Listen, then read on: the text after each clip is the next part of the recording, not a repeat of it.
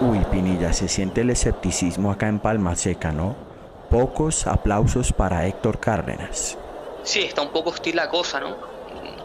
No sé, no sé mucho por qué. De pronto creo que el Cali está buscando, o el hincha del Cali está buscando otras cosas con el entrenador y con la plantilla. Pero, pero a ver, yo creo que eh, este, este, segundo ciclo de Héctor Cárdenas como entrenador del Cali tiene muchas cosas positivas, ¿no, Juan?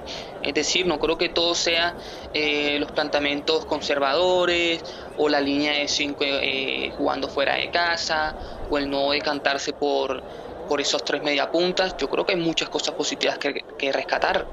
Sí, de acuerdo. Y a propósito de todo lo que dices, es que todos esos son recursos que encuentra Cárdenas en el domingo a domingo y eh, adaptándose o buscando adaptarse al rival. Y eso a propósito de lo que dices, me parece muy positivo. Estamos ante un entrenador muy creativo, ¿no? Me encanta eso que dice Juan eh, de la adaptación, ¿no? Eso demuestra de pronto su versatilidad, como tú dices, en el domingo a domingo, eh, jugando fuera de casa, como local, eh, adaptándose un poquitico al estilo del rival, a la iniciativa del rival. Yo si tuviera que decir una palabra o resumir este segundo ciclo de Cárdenas sería iniciativa táctica. Pura iniciativa táctica, salga bien o mal, creo que es un entrenador que siempre busca eso a partir del minuto cero. De acuerdo, totalmente. Es una lástima que eh, no lo perciba así el hincha acá en Palma Seca, ¿no? Eh, está muy escéptico. También entendible que un subcampeón al semestre siguiente, lo mínimo que le van a pedir pues es no solo que salga campeón, sino que se candidatice desde el primer momento. Y hoy en día también es cierto que el Cali no transmite las, las mismas sensaciones que un Nacional, un Santa Fe, un Junior, ¿no? Sí, y, ojo que, además es que el Cali lo buscó en las primeras jornadas, recuerda Juan, eh, un equipo que buscaba ser dominante a través de la circulación de la pelota, a través del, control del esférico, eh, que buscaba imponerse a su rival desde pases, desde ocasiones de gol, y lo hizo en varios partidos. Hay ejemplos claros, caso de Once Caldas, de Envigado, de William Neiva, de Ñurón por el partido de la Copa Sudamericana, mm, pero al fin y al cabo nunca redondeó esos partidos o ese dominio territorial y futbolístico con resultados, Juan. Y sea por cuestiones de remate, de definición, de fortuna, no sé cómo le llamemos, pero mira que al final mm, ha retocado las cosas para buscar esos triunfos. De acuerdo, pero tú estás tocando un tema fundamental, el tema del remate. Duque, bueno, Duque tiene la pólvora mojada ya hace tiempo. Eh, y además es que este Cali es muy diferente al del semestre pasado. Digo muy diferente porque no tener a Luis Manuel Orejuela te cambia todo.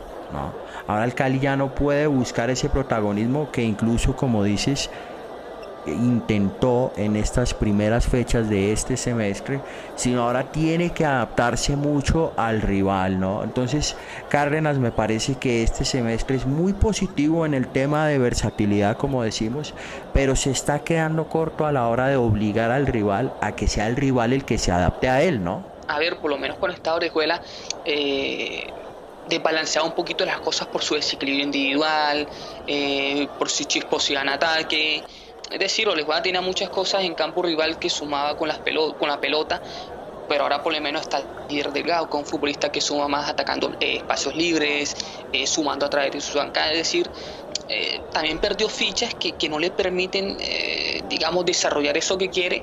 Y yo en ese sentido estoy con lo que comenta Juan. Eso es. Ahora te quiero preguntar, ¿qué opinas tú de la gestión que ha hecho Héctor Cárdenas de su crack, Nicolás Benedetti? A mí realmente me encanta, ¿sabes? Es sobre todo porque creo que es el, eh, a ver, el Pecoso lo hizo debutar, mm, Yepes le dio un papel revulsivo interesante, entre comillas, pero yo creo que el primer entrenador que de verdad se ha entregado de cabo a rabo, aunque en las primeras fechas que estuvo no tanto, es Héctor Cárdenas. Es decir, le ha entregado minutos, le ha dado un peso increíble, en ataque y, yo creo que esto nos ha servido para conocer el Benedetti más determinante en esa faceta. Es decir, está sumando gol, está sumando pegada, no es solo el futbolista que suma a través del pase de gestión. Eh, es decir, yo creo que nos ha dado un Benedetti muy bonito en, ese, en ese último tercio del campo, Juan. Yo sé que de pronto no vas a conseguir conmigo eh, en de todo en ese aspecto. Ah, bueno, sí, yo ahí sí difiero un poquito porque al prescindir de Roa, eso le complica las cosas a Benedetti, o mejor, favorece al rival, porque el rival puede permitirse enfocarse en defender a Benedetti, ¿no? Eso no pasaba, por ejemplo, en los playoffs pasados eh, con Roa, ¿no? Roa obliga al rival a concentrarse en ahora en dos jugadores, ¿no? Pero no, sí, el, el tema de Cárdenas es que está favoreciendo al rival cada vez que prescinde de Roa. Le favorece el tema de defender a Benedetti, ¿no? En, en, en pocas palabras, yo creo que tú te vas más porque no lo potencia, ¿no? o sea, decir, de pronto le ha hecho crecer como futbolista, eh, porque ha sumado muchos registros Benedetti, eso sí lo tengo que admitir, eh, pero sí le ha faltado potencial, ¿o no? Sobre todo entregarse un poquitico más, porque es un futbolista el que uno puede armar o crear un equipo a su, alrededor.